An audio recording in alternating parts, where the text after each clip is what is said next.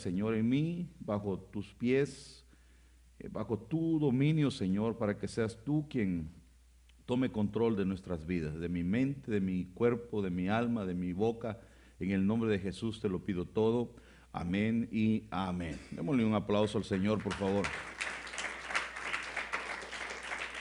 Bueno, eh, yo no sé si usted se ha puesto a pensar alguna vez, eh, o no sé si usted sabe qué es alabar a Dios. ¿Alguien sabrá qué es alabar a Dios? Porque a veces hemos creído que venir a la iglesia y, y pues eh, levantar nuestras manos o aplaudir, danzar, eso es alabar a Dios. De alguna manera es, es parte eh, pero la, verdadera alabanza o la, manera correcta de alabar a Dios lleva eh, en sí actitudes. Diga conmigo actitudes. Y entonces actitudes del corazón que van a hacer que hayan actos en nuestra vida que van a hacer alabanza a Dios. Entonces, a veces hemos malinterpretado la alabanza, la adoración, a veces porque un, un coro va lento creemos o decimos, ese es un coro de adoración, solo porque va lento el ritmo. Pero un coro puede ir rápido y puede ser de adoración, porque está adorando el nombre de Dios. Y puede ir lento y no ser de adoración, porque quizá no está cantando de la grandeza de Dios. Entonces es, es una, una línea bien delicada la alabanza.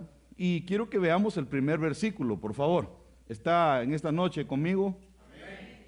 Tranquilícese, dígale a su alma, alma mía, pon atención. Amén. Acuérdese que usted es cuerpo, alma, espíritu. El espíritu está ansioso de la palabra de Dios. El cuerpo como que viene con un poquito de ganas, un poquito cansado, pero el alma a veces, ay hermano, estamos con esa lucha interna, pero que el Señor nos ayude en esta noche.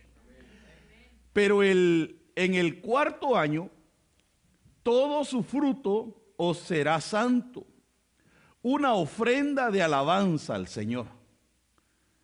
Note que e, e, esta ofrenda de alabanza era el fruto que iba a ser santo.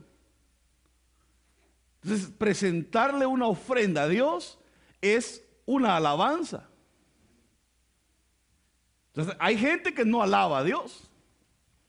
Ahora, e, es, todo este tema es bien complicado porque la gente malinterpreta, aún los hijos de Dios malinterpretan y creen que eh, entre la ofrenda, el diezmo, el rebusco, eh, todo eso creen ellos que pues es lo mismo. O, conocen la diferencia, pero no lo practican. Entonces hay gente que digamos es fiel en sus diezmos y usted ya dirá, pero qué barbaridad, va empezando a hablar y ya, ya hablando del dinero. Pero este fue el primer versículo que Dios me dio. Porque dice que el fruto que iba a haber iba a ser santo y esa iba a ser una alabanza a Dios, el entregárselo. Entonces, eh, hay gente que agarra, digamos, eh, la ofrenda es lo que Dios pone en tu corazón. Es lo que tú le, eh, tu amor, lo que manifiesta tu amor a Dios. Ahí sí que no, hay, no existe una regla en cuanto tú le tienes que dar a Dios conforme a tu ofrenda, porque depende de tu amor, de cuánto tú amas a Dios, así tú le das. Solo que aquí estamos en un poquito de problemas, porque los diezmos, dice la Biblia, que son de Dios, aunque no los recibe Dios, dice, sino que se le dan a un hombre en un templo. Dice, y usted lo puede estudiar. ¿verdad? Son recibidas por manos de hombre y, en el tiempo de Leví, Judá, se, le daba a los, a los levitas, ellos los ministraban y bueno, el, diezmo la Biblia dice que es de Dios. Malaquías dice, ustedes me han robado porque no me han traído lo que es mío, entonces nadie le puede robar a Dios. Si, si no fuera de Dios, no diría Dios que le robaron. Entonces, los diezmos son de Dios, no son ni siquiera tuyos. Paremos ahí, punto, terminamos, no le robe a Dios, eso es de Dios. La ofrenda es lo que tú le quieres dar a Dios. Aquí hay un problema, porque la gente, los hermanos o los hijos de Dios dicen, bueno, eh, damos diezmos, somos fieles, de los diezmos se tiene que pagar la luz, la renta, pero yo veo en, en la Biblia que no era así. Porque cuando Moisés, el Señor le da orden, eh, de, levantar el tabernáculo, él, hizo un llamado, una convocación y empezaron a ofrendar. Y dice que tuvieron que parar al pueblo de traer ofrendas porque eran demasiadas. Y, pero no dice que iban a diezmar, sino a ofrendar. Porque la ofrenda es la que sirve para, para, digamos, para pagar utilidades y todo lo que se tenga que hacer. Pero ahora en este tiempo uno se, se puede asustar, hermano. Si, si, solo la iglesia viviera de la pura ofrenda, se, muere. Como que ha perdido valor o no lo hemos entendido. Entonces la gente cree que ofrendar es sacarse los tres pesos arrugados que le sobraron ahí del vuelto. Y ya, ya eh, con eso el Señor lo va a multiplicar y se va a mantener la iglesia. Y entonces tiene que agarrar el otro fondo para poder suplir lo que no se tenía que suplir. Pero ese no es el tema. Nada más ahorita se me vino a la mente eso, que es bien delicado cómo confundimos.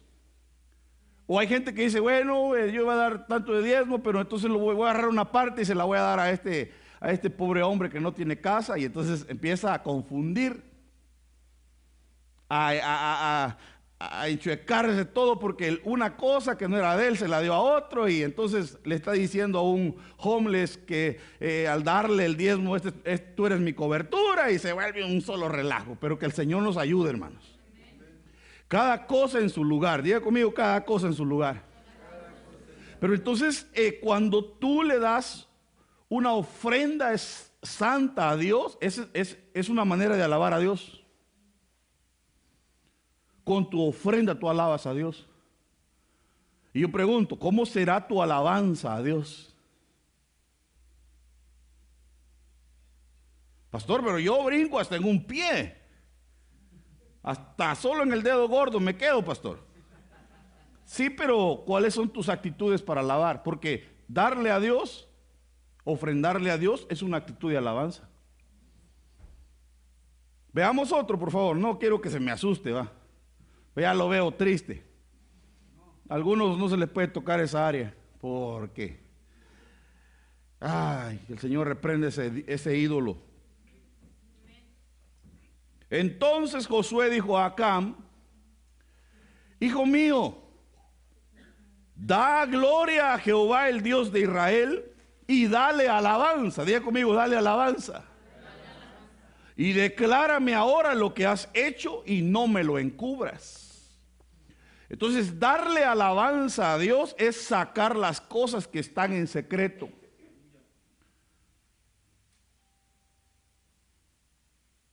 Darle a Dios alabanza es abrir tu corazón y descubrir lo que hay en tu corazón. Es, eh, dice, dale gloria a Jehová, dale alabanza y declárame ahora lo que has hecho, no me lo encubras. Y Acán respondió a, Josué diciendo, verdaderamente yo he pecado contra Jehová, el Dios de Israel, y así he hecho, y eh, así y así he hecho. Entonces, él está, al, empezar a dar alabanza, él está aceptando. Entonces, eso es lo primero que tenemos que hacer, aceptar. Hay gente que por más que oiga palabra, hermano, no puede aceptar las cosas. Lo primero es aceptar. Y entonces dice él, pues vi entre los despojos un manto babilónico muy bueno y 200 ciclos de plata y un lingote de oro de peso de 50 ciclos, lo cual codicié. Enemigo de la alabanza, la codicia. Un codicioso no puede alabar a Dios. Ese se puede alabar él. Puede alabar otras cosas, pero a Dios no lo alaba. Y lo tomé y he aquí que están escondidos bajo tierra en medio de mi tienda y el dinero debajo de ellos. Y lo esconden, hermano, son, son buenos. Esconden y la actitud de ellos es, ay, qué, qué barbaridad. La vida está dura. Pero lo tiene escondido, hermano. Cuando hay que dar,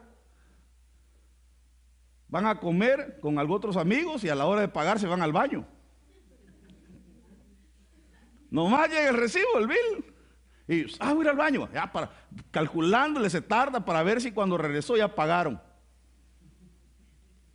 En cambio hay otros que dicen, bueno, no se preocupen aquí, aquí mis huesos disparan. Pero hermano, hay unos que son más agarrados que Spider-Man en un edificio subiendo. ¿ah?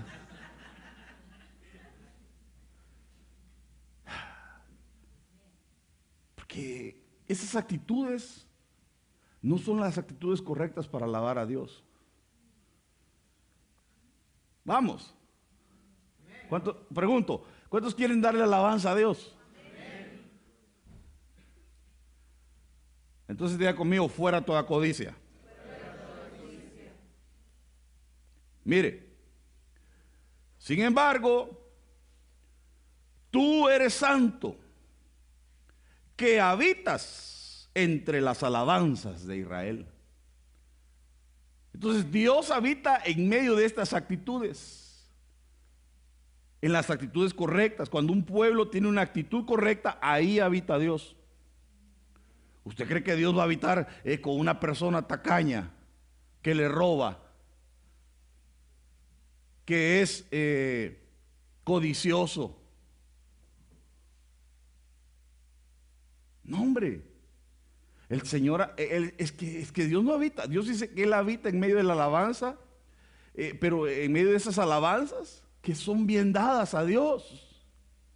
Ah, hermano, tenemos que darle una buena alabanza. Yo creo que este año tenemos que darle una buena alabanza a Dios. Nuestra manera de alabar a Dios tiene que cambiar, hermanos. Lanza a voz en cuello alabanzas a tu Dios y toma entre tus manos una espada de dos filos. Entonces, una de las maneras para darle alabanza a Dios es, una es eh, eh, tener esa voz de, para anunciar. Y dice que tienes que tomar la espada de dos filos. Pregunto, ¿cuál es la espada de dos filos? Entonces, cuando alguien se le acerca a una persona que no conoce a Dios y empieza a decirle, mira, Cristo te ama, hombre, Él murió por ti en la cruz del Calvario. ¿Sabe qué está haciendo ahí? Dándole alabanza a Dios. Es tan, tan impresionante cuando una persona le habla la palabra a otro y se salva en ese momento, le da su vida a Dios y hace la confesión de fe. Hermano, es tan impresionante ese, ese acto que el Señor hace fiesta en los cielos. Bueno, por un tiempo yo, yo pensaba y yo decía, bueno, la única vez en que se hace fiesta en los cielos es cuando un pecador se arrepiente, pero no, estoy equivocado. Hay más cosas por las cuales se hacen fiesta. Solo que ahorita no le voy a decir. Pero, qué, hermoso hermano que cuando un pecador se arrepiente se hace fiesta en los cielos. a eso se le llaman eh, Umahanaim. Se unen dos campamentos, se hace fiesta en, la tierra y se hace fiesta en los cielos. Se alegran, hermano, porque un alma se le arrebató al infierno, al diablo. Eh, el Señor eso es lo que quiere. Esa es una de las verdaderas alabanzas que nosotros tenemos que darle a Dios. Predicar la palabra de Dios. Por eso dice, ah, lanza a voz en cuello alabanzas a tu Dios y toma entre tus manos una espada de dos filos. Entonces, hermano, es tiempo de tener la palabra en nosotros. E, es tiempo de leer la palabra. Dígale que está a su lado, hermano, es tiempo de que leas tu Biblia. Hermano, si, si, si no lee la Biblia, ¿usted de qué cree que va a estar lleno? Haga plática con alguien que no lee la Biblia, a ver de qué le habla. Ah, fíjate que ya el, Real ya ganó su primer copa. Y, que no sé qué, y, vieras cómo va la serie, y, el señor y la doña, y híjole hermano, se las puede todas.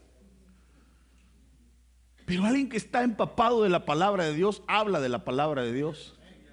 Qué rico cuando se me acercan, hermanos, eh, personas, los hermanos a preguntarme. A mí me da alegría. Ellos piensan que me, molesta, pero no, hombre, sí, a mí me encanta cuando se acerca, mire, pastor, y entonces eso que mencionó, ¿qué ondas? ¿Qué pasó ahí? Se ve que están poniendo atención, preguntan. Da, gusto, hermano, pero hay gente que, hermano, solo habla de unas cosas porque no lee la Biblia. Por favor, ministre que está a su lado, dígale, hermano, lee la Biblia, hombre, te animo. Abre mis labios, oh Señor, para que mi boca anuncie tu alabanza. A ver, digamos esto todos juntos y así despertamos. Abre mis labios, oh Señor, para que mi boca anuncie tu alabanza.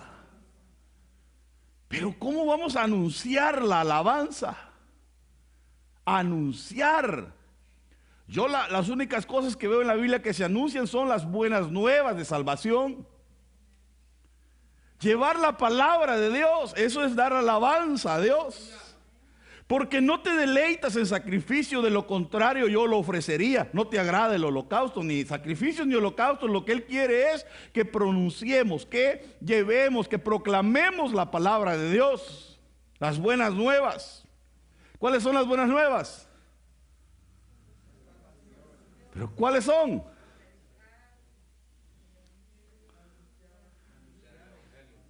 Si yo le digo, hermano, por favor, eh, hermano Carlos, ahí está un hermano nuevo que acaba de venir, por favor, anúnciele las buenas nuevas, ¿qué le diría?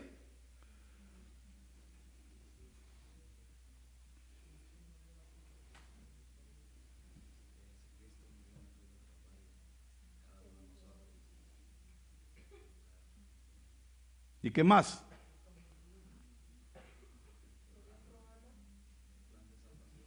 Plan de salvación. ¿Y cuántos saben cuál es el plan de salvación? ¿Cuántos versículos se sabe del plan de salvación?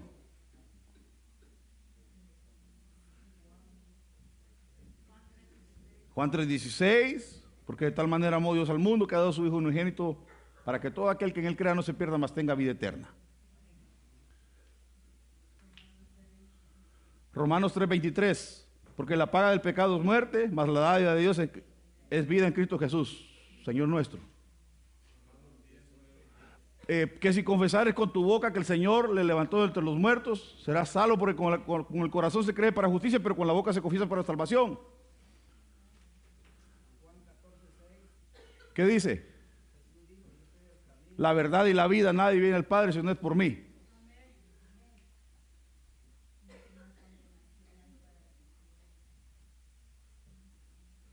Tenemos que saber versículos. Porque el que está allá afuera, cuando tú le dices, ¿y qué es eso del plan de salvación? A ver, explícame. Y usted va a estar ahí. A ver, Google, eh, Siri.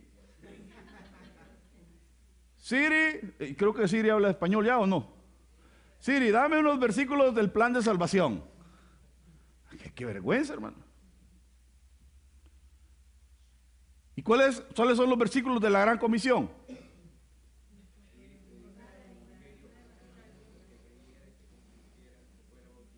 ¿Y cuáles son los versículos?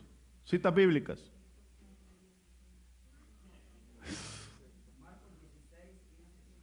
E, esa es una en Marcos 16 y el otro en Mateo.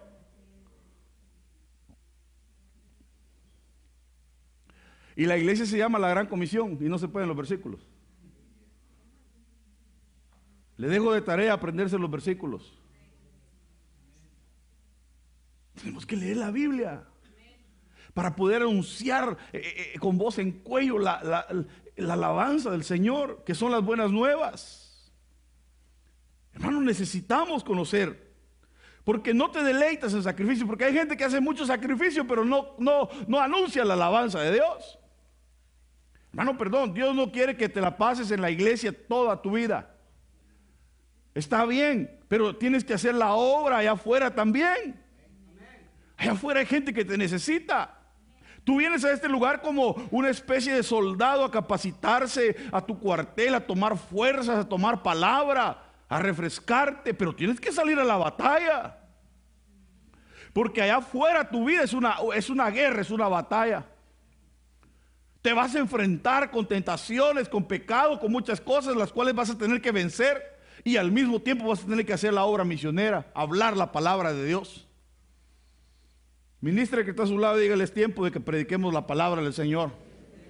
Porque en el último tiempo va a venir un, un, movimiento evangelístico sobrenatural antes de que Cristo venga. Y tú y yo tenemos que ser parte de eso. Jeremías 17, 14 dice, sáname, oh Señor, y seré sanado. Sálvame y seré salvo, porque tú eres mi alabanza.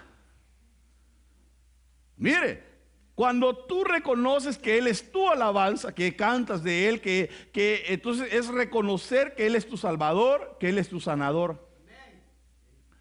Entonces el que no cree que Dios lo puede sanar, no está alabando el nombre de Dios. ¿Cuántos quieren ser sanos? ¿Sabía que para que el Señor te lleve en el arrebatamiento, tanto tu espíritu como tu alma no puede tener ninguna mancha, ninguna arruga, pero también tu cuerpo tiene que estar en perfectas condiciones? Pastor, entonces si estoy medio choco, no me voy, no se va a ir con el Señor, el Señor te va a tener que sanar. No, pues gloria a Dios por eso, ¿no? No te estoy diciendo que no calificas, te estoy diciendo que el Señor te va a tener que sanar porque te va a tener que llevar perfecto. Porque viene por una novia perfecta, sin mancha, sin arruga. Entonces, en el último tiempo vamos a ver un montón de milagros. La gente, la novia que es verdadera novia del Señor, que se va a casar, el Señor la va a perfeccionar. En cuerpo, alma y espíritu. Va a ser un milagro, hermanos. Por eso dice, sáname y voy a ser sano. Porque a veces el Señor es el, último recurso. Primero, mire, que pruebe la semilla de, no sé qué. Mire, tómese este otro remedio y haga este batido y póngale miel, limones, sal de ajo, chispa del diablo. Híjole, hermano, y, le receta. Y ahí está el otro. Ah, puede terminar hasta envenenado, pero él tiene fe.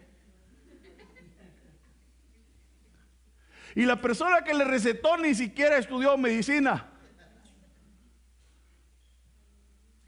Eso es lo peor. Que hay muchos que recetan y no son doctores. Y el que es para ser doctor, no sé cuántos años se tarda. El pobre leyendo un libro queda sin pestañas, sin pelo. Para poder estar capacitado para recetar. Y el la hermana ni siquiera fue a high school y receta.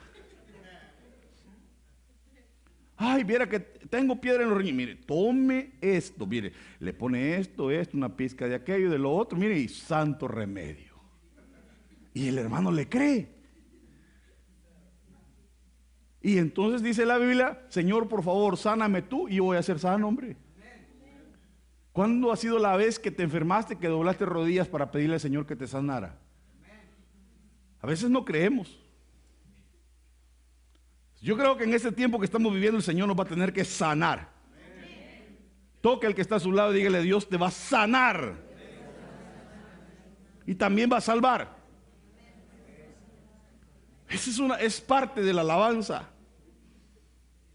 Después de esto, los moabitas, los amonitas y parte de los meunitas, ¿cuántos son?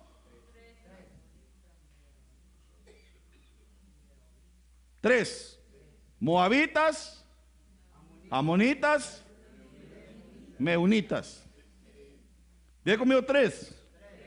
Importante. Se unieron para atacar a Josafat. Los mensajeros de Josafat le dieron aviso diciéndole, oiga el aviso que le dan a Josafat, al rey. Un ejército muy numeroso viene a atacarte. Ni siquiera dijeron vienen a atacarnos, porque ellos eran parte del pueblo, hermanos. Porque hay gente que es bien, bien, bien graciosa, ¿va? Cuando todo va bien, ¡ay, qué barbaridad! ¿Cómo, cómo, va cómo, nos, ¿Cómo llevamos la iglesia? Nos ha costado, pero hasta aquí el Señor nos ha ayudado. Vamos arando, dijo el mosco en, la, en el lomo del buey, va. Pero cuando empiezan a venir las cosas malas, los ataques del enemigo, se hacen a un lado. Y ahí sí ya no es la iglesia de ellos. A saber qué estará pasando. De seguro el pastor anda en pecado. Y se hacen a un lado, hermanos. Estos cuando vieron que el enemigo venía, como eran tres, dijo, rey Josafat, ahí vienen por ti. a ti te buscan. Entonces, eh, partió de Edom, del otro lado del Mar Muerto, y ya estaba muy cerca en la ciudad de Engadi. Eh, después de esto, eh, todo el pueblo de Judá, hombres y mujeres y niños, diga conmigo, hombres, mujeres y niños, estaban de pie en el templo. Ah, no, es que el niño está muy pequeño, por eso lo dejo en la casa. ¿Quiénes tienen que venir al templo?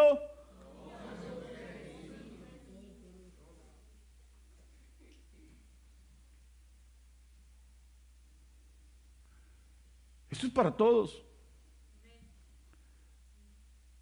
Es que si no, si no instruimos al niño en su camino, cuando sea grande se va a apartar de él.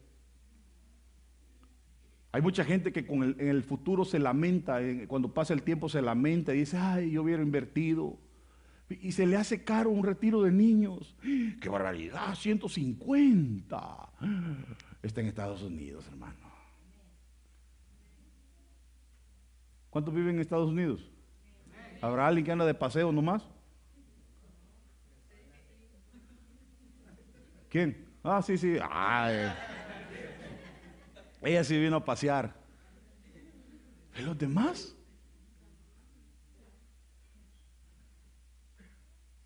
Qué rico va cuando uno va allá en su país. Mire, me da la visa porque quiero ir a pasear. Ah. ¿Tiene, ¿Tiene billete para pagar allá? Sí, tengo. Ah.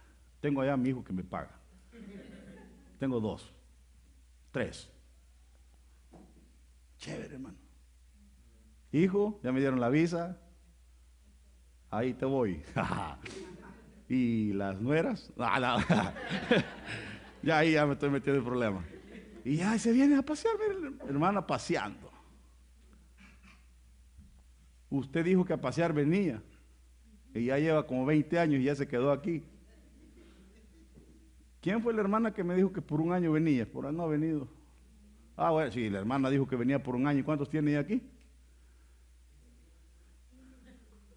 Oh, por 15 días venía. ¿Y cuánto tiene más o menos? 30 años tiene aquí ya. Y venía por 15.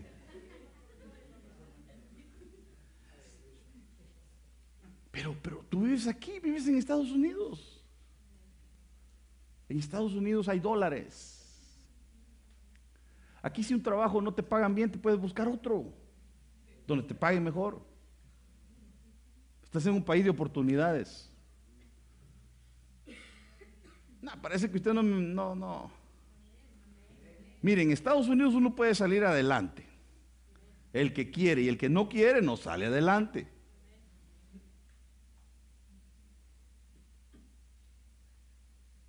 Vive en los United, United States of America. La primera potencia mundial peleándose con China por ahí pero en uno de los mejores países del mundo. Y usted especialmente vive en una de las mejores áreas de todo Estados Unidos. Porque usted vive en el Silicon Valley,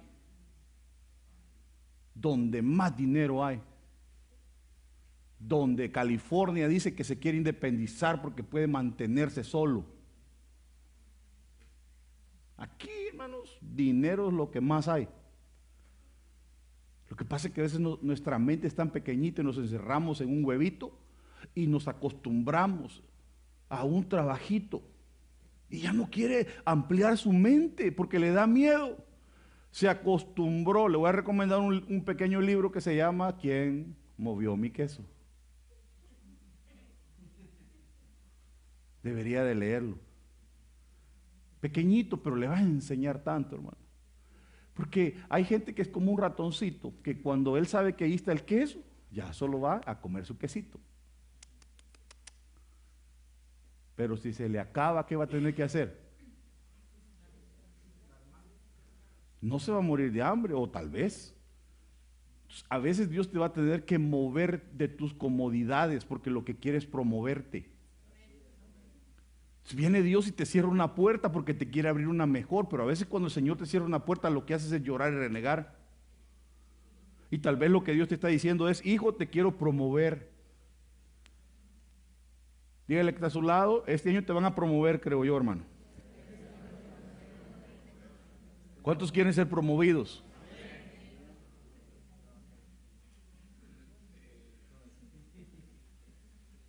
Es que Dios es Dios. Cuando tú le das tu vida y la pones en las manos de Dios, entonces Él va a tomar control y va a buscar lo mejor para ti. Pero el punto es que todos tenemos que estar en la casa de Dios de pie. Hay que enseñarle a nuestros hijos a alabar a Dios.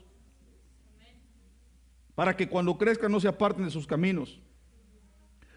De pronto el Espíritu de Dios le dio este mensaje a, a, Jaciel, quien dijo, Rey Josafat y todos los que viven en Judá y en Jerusalén, escuchen bien esto. Dios dice que Él peleará contra ese ejército tan numeroso, así que no se alarmen ni tengan miedo. Dile que está a su lado, Dios va a pelear por ti. Y a veces como que cuando es el tiempo de la palabra, de la, de la profecía, la gente como que no se, no se enfoca. En ese momento tienes que estar muy atento a lo que Dios dice. Porque Dios te puede hablar. Entonces Dios le dice, yo voy a pelear por ustedes. No se preocupen. Voy rápido, lástima, este tema es muy lindo para explicarlo. El día de mañana ellos subirán por la cuesta de Cis. Ustedes salgan a encontrarlos, donde termina el río que está frente al desierto de Jeruel, pero no los ataquen. Más bien, quédense quietos. Una de las cosas que tenemos que aprender en la vida como hijos de Dios es a estar quietos. A estar quietos en algunas cosas. En otras cosas tenemos que entrarle duro, pero hay cosas en las cuales, por ejemplo, tú tienes que estar quieto cuando se levantan tus enemigos. El que va a pelear por ti es Dios. De Él es la justicia. No puedes afanarte, no puedes em, e, e, ensuciar tu mente y estar pensando, me las va a pagar, me las va a pagar. Voy a ver cómo le hago, pero me las va a pagar. No me ha conocido todavía. Cálmate. Estate quieto.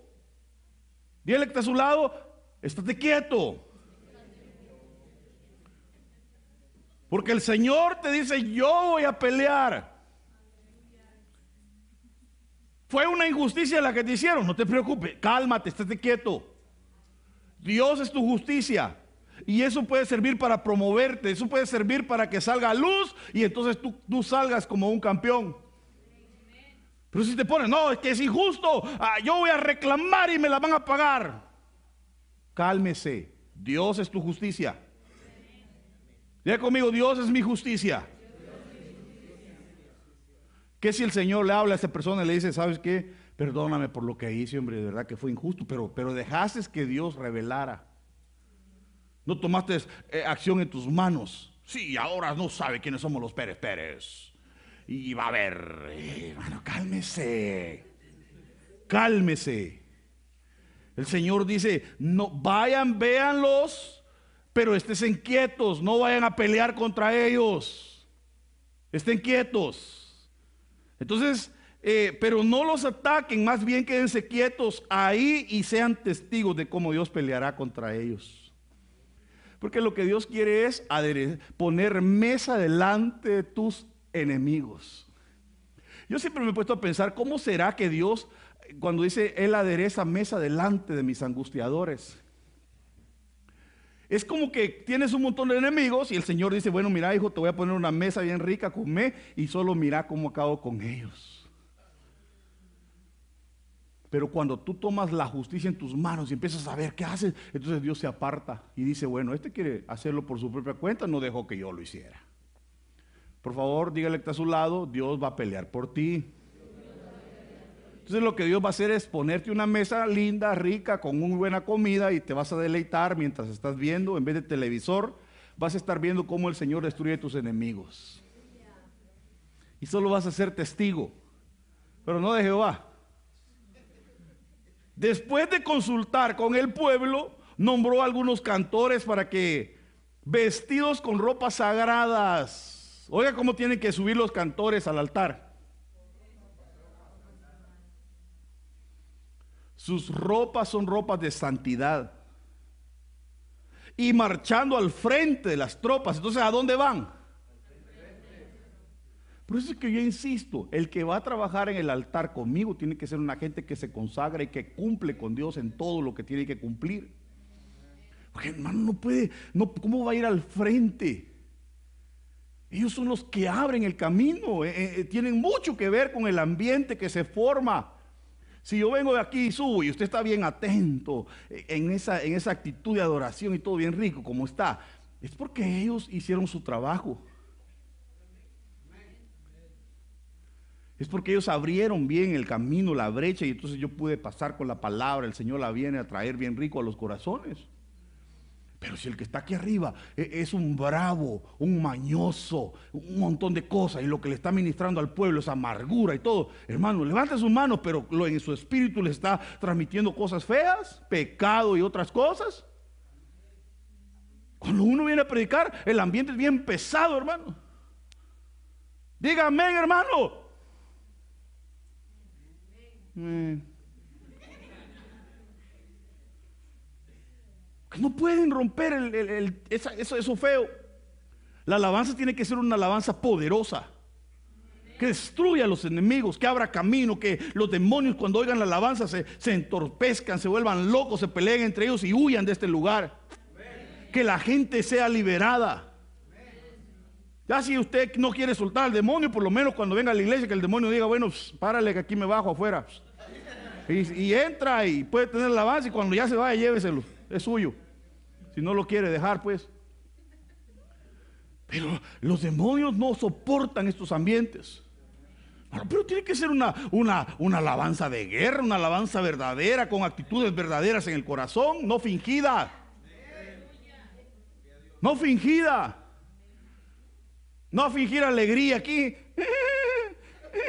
Y, hermano, y, por dentro con un gran odio, rencor, con bien peleado vino. No vino bien orado, sino bien peleado. Y desde aquí haciéndole a la, esposa. Aleluya aquí. Ah. ¿Cómo va a creer? Por eso se le dice, eh, músicos, vengan, oren antes del servicio, porque cuando oren van a tener ese tiempo de ellos para desahogarse, para, para decirle al Señor, perdóname, Señor, quiero ponerme a cuentas contigo. Señor, ¿quién subirá al monte tuyo, al monte santo, eh, el limpio de manos, de corazón puro, que no es vanidoso, que sabe amar?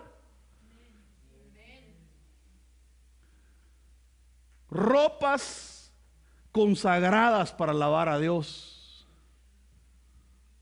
¿Cuántos quieren alabar a Dios? Mm, ya se me está acabando el tiempo. Ay, ay, ay, ay, ay, ay. Ellos iban adelante. Alabarán al Señor con el himno que dice.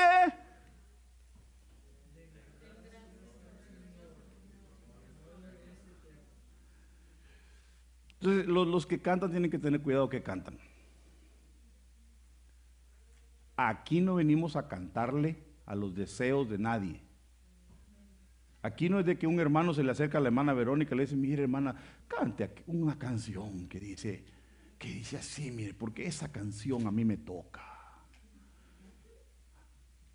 Sí, sí, pero aquí le venimos a cantar a Dios primero.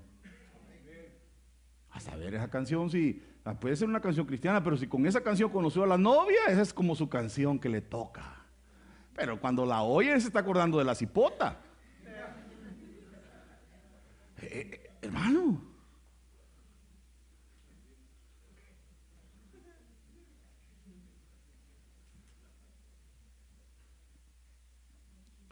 Entonces, eh, vamos a tener que pasar los cantos por filtros para ver qué es lo que dicen sinceramente, si, si de verdad le dan alabanza a Dios o no, hombre. Porque hermano es bien delicado. A este lugar venimos a alabar a Dios en santidad. El canto decía, den gracias a Dios porque su amor es eterno. Entonces, eh, luego en el momento en que empezaron a cantar con alegría los himnos de alabanza, con alegría. ¿Y usted cómo canta? A mí me encanta ese, ese corito que dice, soy feliz, Cristo me salvó. Pero cuando lo cantamos hay unos que lo cantan bien bravos, hermano.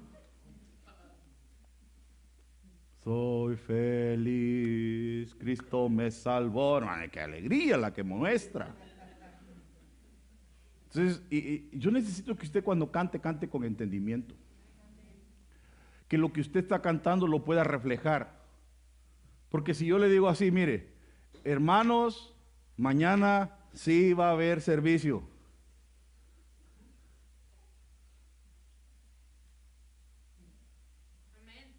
¿Qué, qué, pasó ahí?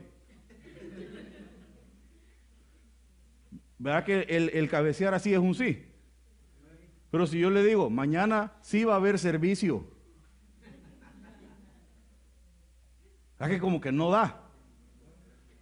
Porque a veces estamos acostumbrados que con señas nos hablan.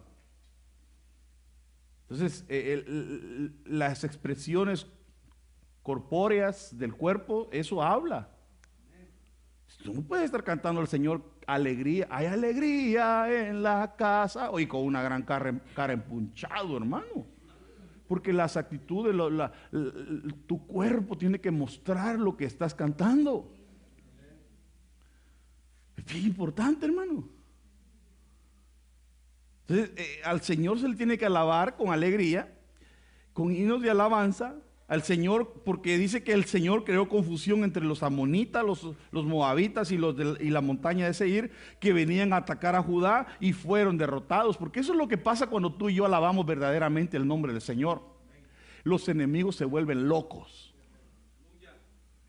Se vuelven locos. ¿Sabe qué pasó? Se, se empezaron a matar entre ellos mismos. Estos salieron huyendo y dejaron todo. Y entonces, como se recuerda que eran cuántos enemigos eran, entonces dice la Biblia que acudieron Josafat y su gente a recoger lo que habían dejado los enemigos y encontraron gran cantidad de ganado, armas, vestidos y objetos eh, valiosos y se apoderaron de todo. Había tantas cosas que no podían llevárselas. Era tal la cantidad que estuvieron tres días recogiendo cosas. Eh, yo dije, bueno, son tres enemigos y pasaron tres días. Un día por cada enemigo. Entre más enemigos se levanten en contra tuya, más va a ser el botín de guerra que vas a tener. O sea, eh, tienes que verlo del lado positivo, hermano cuando hay enemigos que se levantan en contra tuya, porque mira, hay enemigos, hay gigantes que se van a levantar en tu vida que van a servir para promoverte. ¿Cómo así, pastor? Bueno, Goliat estaba ahí y nadie se enfrentaba a él, pero apareció uno que dijo, bueno, yo me lo he hecho, y entonces eso lo llevó a ser el rey de Israel. ¿O no? Eso lo llevó a problemas, a celos, a que David se a Saúl se enojara con él cuando le empezaron a cantar, qué barbaridad. Saúl mataba miles, pero David diez miles. Y el Saúl bien bravo. Pero al final se cumplió la palabra de Dios y fue, llegó a ser rey. ¿Y sabe qué? Va a reinar en el milenio y va, y va a estar todavía. El Señor dice, no ha habido un hombre como este que tenga mi corazón, hombre que la regó, que falló, que cometió pecado, sí, pero el corazón era el que, el que era el bueno. Entonces, ah, de alguna manera, cuando se levantan enemigos tuyos, no te preocupes. Clama a Dios, deja que Él pelee por ti y prepárate porque lo que viene es grande para ti. Porque vas a recoger, vas a, van a haber cosas que van a ser devueltas a tu vida. Hay hijos que van a ser devueltos, hay cosas que van a ser devueltas que te había robado el diablo, la felicidad, te había robado el tiempo, te había robado muchas cosas. Entonces cuando se levanta, se manifiestan los enemigos, el Señor se manifiesta como poderoso gigante, más grande que ellos, y pelea por ti, y entonces vas a ver la victoria de parte de Dios. Cuando se levanten los enemigos, no digas, ah, ya no voy a la iglesia. No, más busca de Dios. Más busca de Dios. Cuando más tienes que clamar a Dios, más buscar a Dios. Cuando falles, más busca de Dios, porque ese enemigo tiene que caer. Es cuando Dios te va a ayudar. Entonces vas a ver la gloria de Dios. Y después me cuenta. Cuando me diga usted, ay, ¿se acuerda, pastor? Mire lo que estaba pasando. Mire, ahora. ¿Se acuerda, pastor, que tuve un problema? Ahí, mire, me metí eh, en un lugar y entonces casi me matan, pastor. Y pasé todo traumado, pasé con ansiedad con por un año, pastor. Me daba miedo los cuchillos y no sé qué. Y de repente llega, como después del año, pastor, le tengo una noticia. Me aprobaron la visa U y ya me dieron mi residencia. Eh, porque estuvo en un, en un, problema, en una circunstancia que le provocó ansiedad y todo, pero servía para traer una bendición de parte de Dios. Tú no sabes cuándo Dios te va a bendecir por medio de una circunstancia. ¿A cuánto le gustan las bendiciones? Bueno, pero tienes que pelear, tienes que creer, tienes que eh, estar... Bueno, aquí comienza el tema. Porque la alabanza verdadera tiene que ver con el tabernáculo de David. Y la promesa es que el Señor va a levantar, va a restaurar el tabernáculo que estaba caído.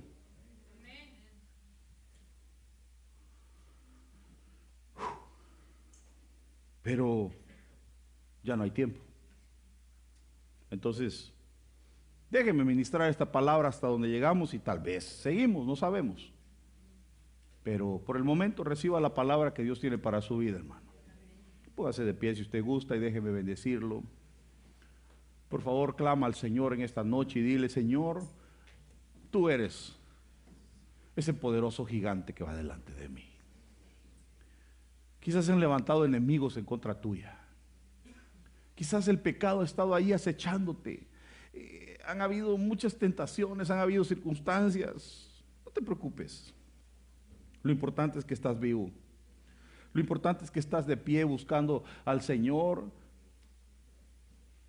Agárrate de Dios y dile, Señor, no me voy a soltar de ti.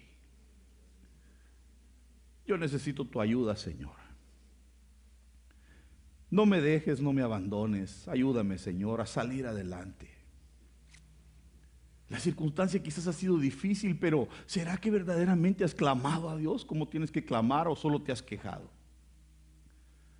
Hoy te digo de parte de Dios, si lo que estás viviendo es duro en tu vida, si la circunstancia es fuerte, clama a Dios, búscale, pide ese socorro divino.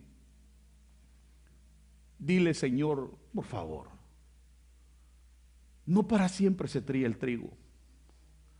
Dile, Señor, yo no quiero estar pasando por el desierto toda mi vida. Que hoy se abran puertas para tu vida en el nombre de Jesús. Que el Señor traiga un metanoeo en tu mente y que puedas empezar a ver la vida de una manera diferente. Piensa en las grandezas de Dios Piensa que tú viniste de la eternidad y fuiste expuesto en este cuerpo, pero lo que hay dentro de ti es algo muy grande. Tienes habilidades, tienes capacidades inmensas que Dios te dio. Este es tu tiempo de despertar. Este es tu tiempo de proyectarte, de ver hacia adelante, que el Señor alargue tu visión. Sueña, no tengas miedo. Cree que puedes lograr cosas que no querías que podías lograr. Que hoy el Señor cambie tu mente. Que puedas tomar provecho de la circunstancia, que puedas tomar provecho del lugar donde vives, de esta ciudad, de que estás en un país que es bendito. Que se quite todo prejuicio de tu vida. Que se quite todo aquello que te implantaron, todo menosprecio Hoy en el nombre de Jesús estoy declarando que lo que ha caído sobre mi cabeza también ha caído sobre tu vida. Desde el momento en que entraste por esas puertas y decidiste quedarte bajo estas alas, tu vida tuvo que haber cambiado de alguna manera. Y hoy, como esa orden que Dios me ha dado, estoy en el nombre de Jesús bendiciéndote. Y estoy declarando que tú y tu casa son benditas que a ti no te va a hacer falta nada, pero es necesario que actives tu fe y que creas. Que el Señor te abra puertas. Que el Señor te saque adelante y que abra puertas para pagar tus deudas que abra puertas para superarte y que puedas cumplir los sueños que tanto has anhelado. Quizás has anhelado tener una linda casa, has anhelado tener un buen carro, has anhelado tener una buena familia. Hoy el Señor te dice, yo voy a cumplir esos sueños en tu vida, pero tienes que creerme, tienes que entregarte, tienes que tomar la actitud correcta de alabarme. Que Dios sea primero en tu vida. Que se vaya toda tacañez. Que se vaya toda codicia de tu vida. Que se vayan esas actitudes malas. Y que se abra el círculo de bendición sobre tu vida, entendiendo que dar es mejor que recibir. Y como le dijo Dios a Abraham, bendiciéndote bendeciré, que hoy comience tu ciclo de bendición. Que este año puedas buscar a alguien para bendecirlo. Que este año puedas acordarte de aquellos que te has olvidado. Que este año puedas llamar a esos parientes que has dejado olvidados. Que puedas darles una mano, que puedas ayudarlos y que se abra el ciclo de bendición para tu vida. Para que de pronto, cuando menos pienses, los cielos estarán abriendo sobre tu vida. Y lluvias de bendiciones caerán sobre ti sobre los tuyos que se rompa toda maldición, que se rompa toda pobreza sobre tu vida, que se rompa toda desgracia, que se rompa todo mal manejo de finanzas, todo desorden en la economía. Estoy llamando el orden sobre tu vida hoy. Estoy llamando el orden sobre tu casa. Que puedas poner tus prioridades en orden Llama las cosas por su nombre. Haz lo que tengas que hacer. Toma la verdadera actitud como hijo de Dios. Como aquel hombre, como aquella mujer que se parece a Jesucristo. A Jesús le preguntaron, ¿es lícito darle al César? Él dijo, dad al César lo que es del César y a Dios lo que es de Dios. Que venga el orden sobre tu vida hoy. Y que eso provoque la apertura para la bendición sobre tu cabeza, sobre tu casa, sobre tus hijos, en el nombre de Jesús. Que el Señor.